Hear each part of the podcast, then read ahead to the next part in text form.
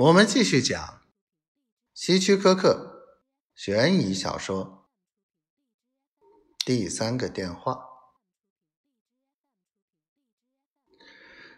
大卫勉强的挤出一丝笑容。看来我很幸运，今天下午第三个电话打到学校时，我恰好回学校去上课了。那倒霉的莱斯特嫌疑就最大了。是吗？是的，他的确很倒霉。大卫舔舔嘴唇。莱斯特的父亲是什么观点？他肯定会支持他的儿子，是吗？当然，这是做父亲的本能。大卫的额头上似乎冒出了细密的汗珠，他沉默不语，摆弄一会儿化油器，然后，然后他叹了口气，抬头盯着我的眼睛说：“爸爸，你们冤枉了莱斯特。明天应该去警察局的是我，因为那些电话是我打的。”他深深的吸了一口气。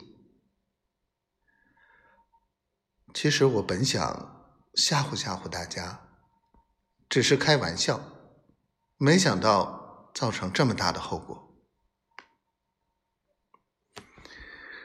尽管大卫的话是我最不想听到的，但我还是感到非常骄傲，因为我的儿子是诚实的。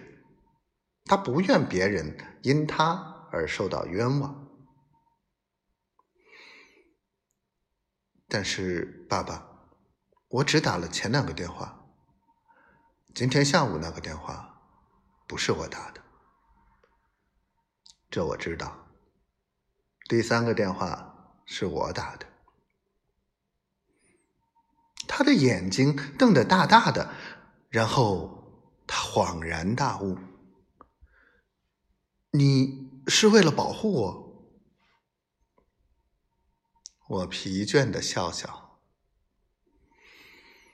我也知道做这种事是不对的，但是当儿子深陷其中时，作为父亲，我也很难保持清醒的头脑。其实，我真的希望那个人不是你。而是莱斯特。大卫用破布擦擦手，沉默了。